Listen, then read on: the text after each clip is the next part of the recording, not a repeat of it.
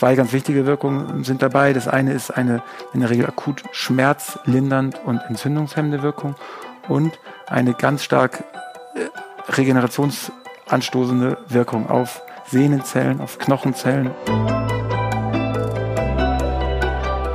Herzlich willkommen zu Forever Young, dem Gesundheitspodcast vom Lanzerhof. Mein Name ist Nils Behrens und ich bin nicht auf der Suche nach der ewigen Jugend. Ich möchte vielmehr Antworten darauf finden, was ein gesundes Leben ausmacht.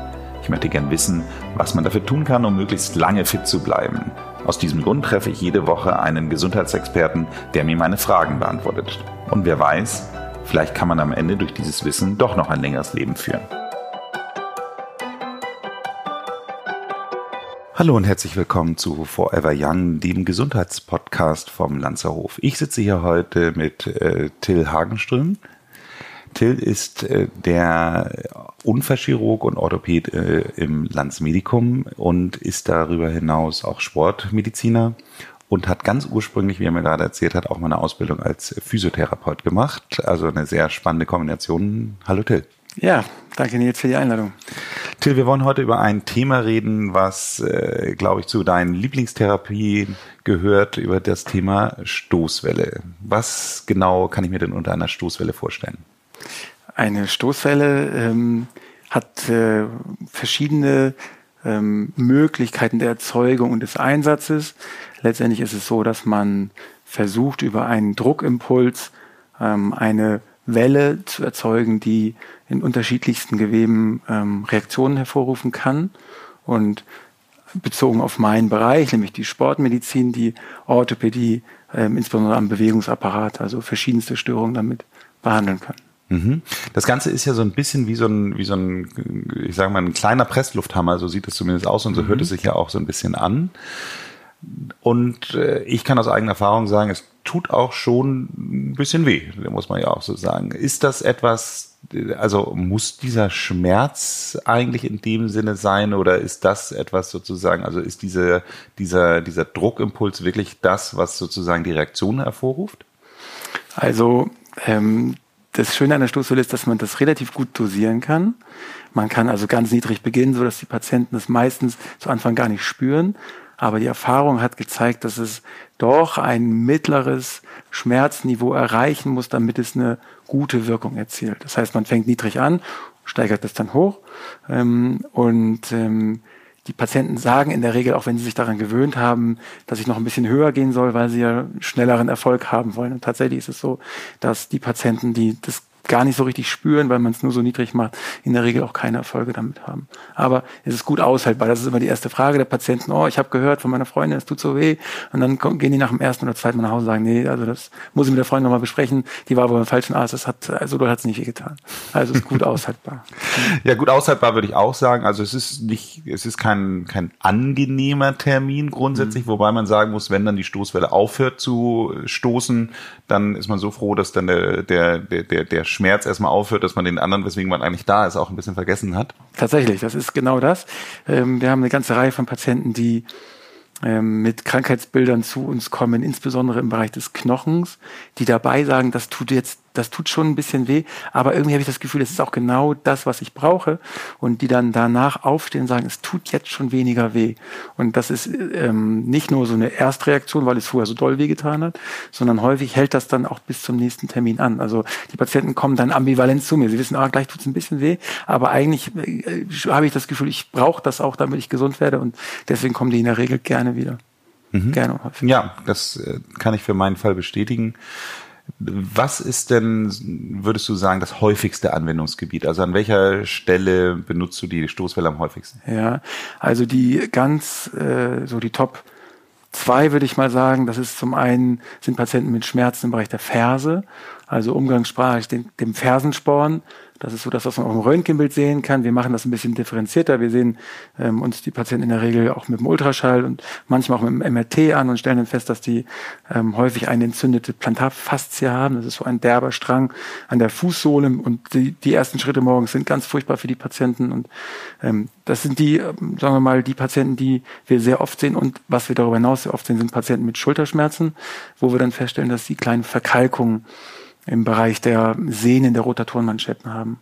Also man nennt es Kalkschulter oder Tendinitis calcarea. Das sind so die beiden häufigsten und dann kommen ganz viele andere, auch nicht so seltene Krankheitsbilder. Zum Beispiel hast du ja vorhin ähm, das Schienbeinkantensyndrom angesprochen.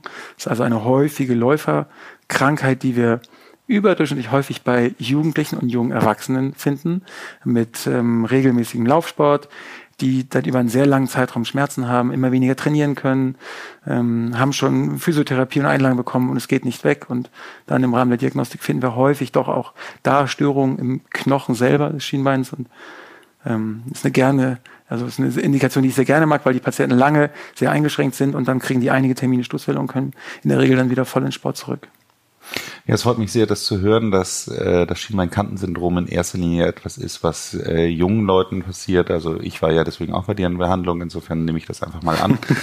es ist aber darüber hinaus wirklich ein, eine Sache gewesen. Ich hatte das tatsächlich vor zehn Jahren schon mal und mich sehr lange damit äh, gequält. Und hier hatten wir, glaube ich, insgesamt vier Sitzungen. Mhm und danach war das äh, Thema dann durch. Ist das, ist das oft so, dass du Leute hast, die schon andere Therapieformen benutzt haben und damit nicht weiterkamen?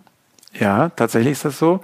Wir haben ja einen ähm, großen Schwerpunkt auch im Bereich des äh, Knochenstoffwechsels und der Knochenerkrankung, wobei das Schienbeinkantensyndrom auch zählt. Das sind Patienten, die ähm, über einen langen Zeitraum ähm, Schmerzen haben an verschiedenen Stellen des Körpers. Häufig sind, ist der Fuß, ähm, ist die, die Knieregion, das Schienbein, ähm, aber auch das Schambein ist häufig betroffen und ähm, die kommen zu zweit, zu dritt Meinung zu uns, weil sie schon mehrere Ärzte konsultiert haben, schon verschiedene Dinge probiert haben und die Beschwerden nicht besser werden. Und ähm, das ist natürlich besonders im sportmedizinischen Bereich für die Sportler ein großes Problem, aber auch im Freizeitbereich. Und ähm, da haben wir festgestellt, dass ergänzend zu der Knochenstoffwechseldiagnostik und Therapie, ähm, der Physiotherapie, der statischen Betrachtung und der dynamischen Betrachtung, die Stoßwelle wirklich ein sensationelles Tool ist, wo wir hier Meilensteine und große, ja, große Begeisterung bei den Patienten irgendwie erreichen können, weil es dann vermeintlich so einfach sein soll, dass es dem Patienten besser geht. Das ist wirklich interessant, weil das Thema Fersensporn hatte ich tatsächlich als Student auch schon mal. Mhm. Damals habe ich in der Gastronomie gearbeitet, sehr viel stehen und laufen.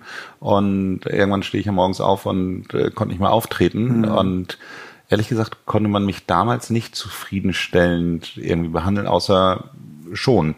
Also das war äh, tatsächlich so, dass ich dann dann mehr oder minder äh, Arbeitsverbot bekommen hatte für eine Zeit lang und äh, dann irgendwann wieder anfing, aber es war lange sensibel. Wie würde man denn wenn man jetzt keine Stoßwelle hat, zum Beispiel sowas wie den Fersensporn normalerweise behandeln? Mhm. Also das, ähm, das beste und, und wichtigste Therapeutikum ist, dass man den Druck von der Ferse nimmt und das funktioniert reihenweise gut mit Turnschuhen mit, mit sehr weicher Sohle oder wenn es keine Turnschuhe sein können, dann Einlagen mit einer Fersenpolsterung. Die kann man dann auch in Business-Schuhen tragen. Ähm, das bringt über einen Zeitraum von mehreren Wochen häufig eine, eine Erleichterung. Die Patienten haben weiterhin Beschwerden, aber sie kommen damit durch den Tag.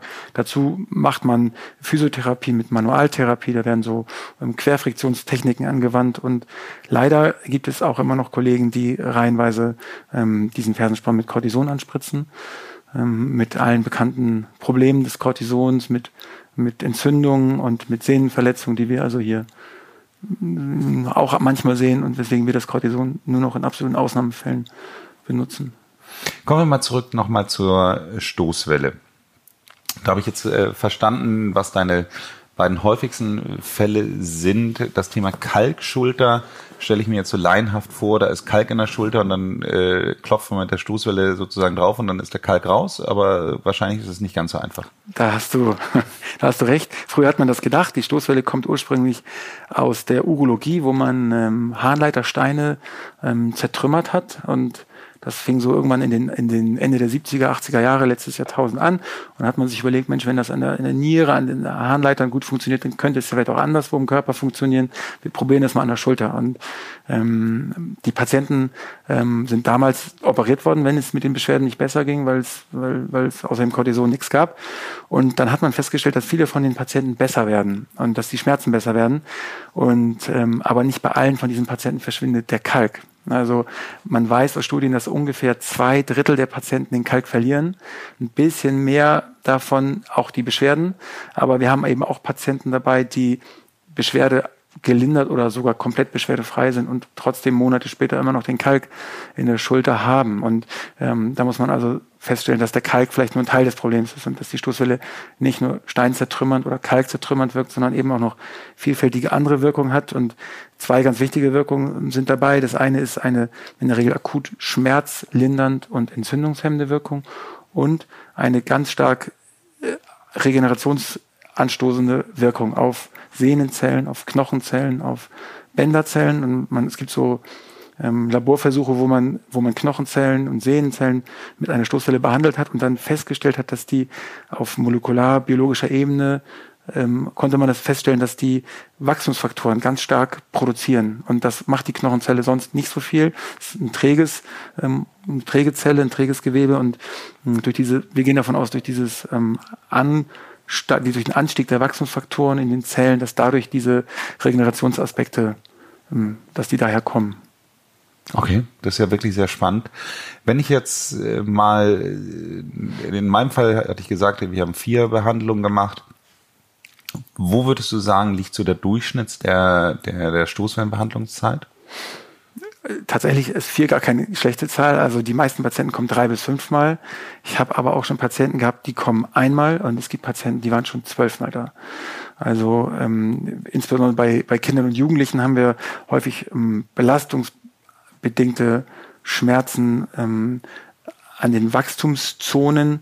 Da ist das sicherlich häufigste Krankheitsbild der sogenannte Morbus Osgood Schlatter. Das sind Jungs und auch teilweise Mädchen, die sehr viel Sport treiben, die Schmerzen unterhalb des Kniegelenkes haben, die häufig über Monate das Fußballtraining nicht machen können. Ähm, da haben wir Fälle, die einmal so eine Stoßwellenbehandlung bekommen und dann danach komplett beschwerdefrei sind. Dann haben wir andere Patienten, ähm, die äh, äh, tierische Schmerzen ha haben, die wir dann mitunter ähm, fünf, sechs Mal behandeln und die dann berichten, ja, ein bisschen wird's schon besser, aber ich bin noch nicht zufrieden und, ähm, und dann machen wir weiter und ähm, tatsächlich haben wir welche dabei gehabt, die dann nach dem zehnten, elften Mal dann angaben, dass die Beschwerden weg waren. Fairerweise muss man aber auch dazu sagen, dass es natürlich ein Verfahren ist, wie jedes andere medizinische Verfahren auch. Eine hundertprozentige Heilungsquote haben wir leider noch nicht, obwohl wir da nah rankommen, wie ich finde, hier in unserem Setting. Mhm. Ich hatte ja gesehen, es gibt ja zwei verschiedene Köpfe oder, oder, oder Aufsätze oder wie immer man das nennen möchte, die sich unterscheiden. Ich glaube, dass der, das eine war die radiale und die fokussierte. Das, was ich äh, so lustig fand, dass das äh, eine sieht so aus wie so ein aufgeschnittener Tennisball. Das ist lustigerweise die fokussierte, obwohl sie ähm, eigentlich viel, viel unfokussierter aussieht mhm. als die andere, die relativ spitz äh, wie so eine kleine Pistole aussieht. Äh, wo ist da der Unterschied?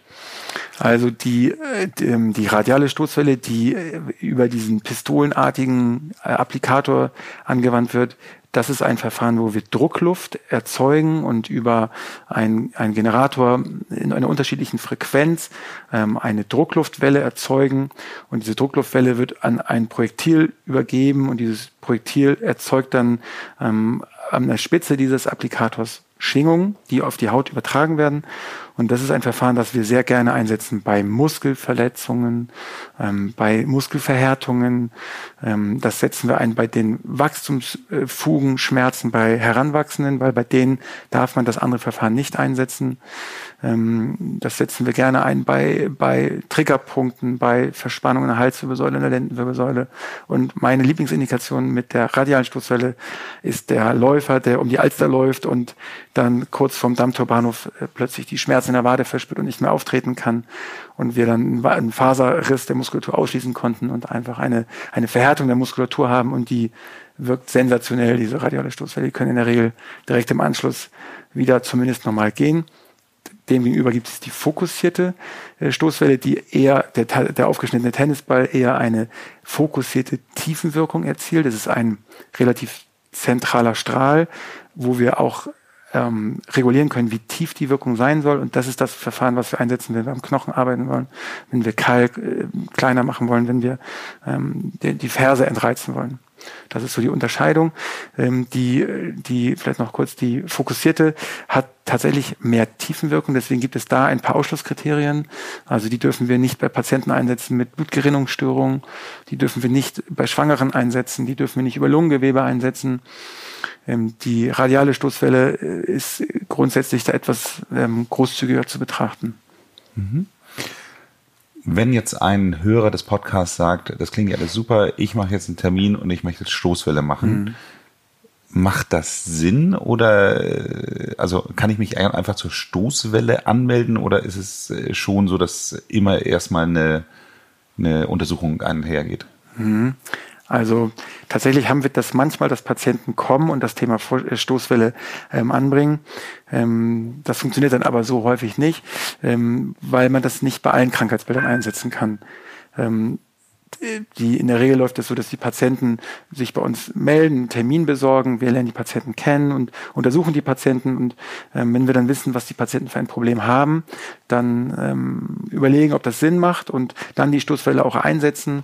Ähm, es ist leider kein Therapeutikum für jegliche äh, Problematik im Bereich des Bewegungsapparates, aber ja. Dann ist es ja so, dass äh, Stoßwellen ja auch von Nichtärzten, von ähm, ich glaube Physiotherapeuten so eingesetzt es. werden können. Genau. Da gibt es die Einschränkung, ähm, Physiotherapeuten dürfen die, die radiale Stoßwelle einsetzen. Das ist die oberflächlich wirkende äh, Stoßwelle, die wir eher im, im Muskelbereich einsetzen.